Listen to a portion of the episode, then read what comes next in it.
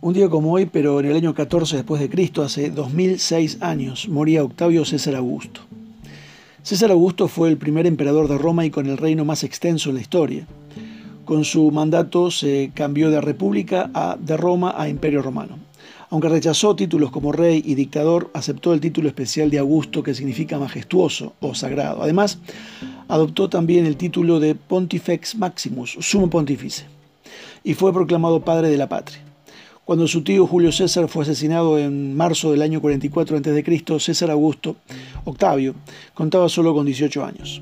Por ser el hijo adoptivo y principal heredero de Julio César, el joven César Augusto decide eh, ir inmediatamente a Roma para reclamar su herencia, pero cuando llega se encuentra con un mm, contrincante, Marco Antonio, el lugarteniente más destacado de Julio César, el cual pretendía ser el principal heredero. Octavio al final lucha y alrededor de 13 años de lucha, al final, en el año 27, el Senado le otorga el título de Augusto. A partir de ese momento pasa a llamarse César Augusto y se convierte en el primer emperador romano.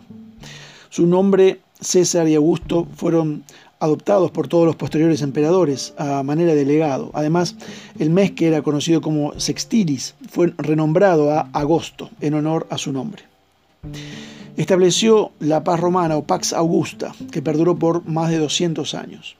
Sus logros son narrados en el documento que se conoce como los Escritos del Divino Augusto. César Augusto se jactó de que había encontrado Roma de ladrillo y la había dejado de mármol. En su lecho de muerte dijo, he representado bien mi papel en esta comedia que es la vida. Apláudanme.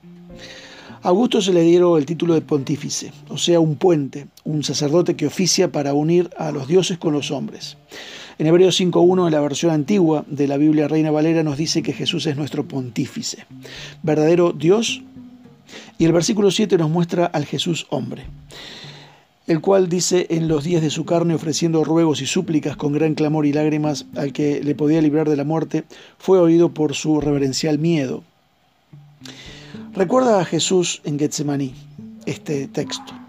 Eso es lo que le está lo que está pensando cuando habla de las oraciones y súplicas, del clamor y las lágrimas de Jesús.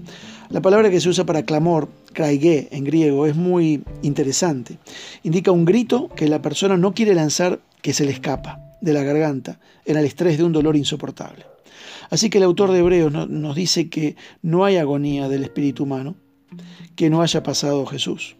Los rabinos tenían un dicho, hay tres clases de oración, cada una más elevada que la anterior. Oración, clamor y lágrimas. La oración se hace en silencio. El clamor elevando la voz, pero las lágrimas lo vencen todo.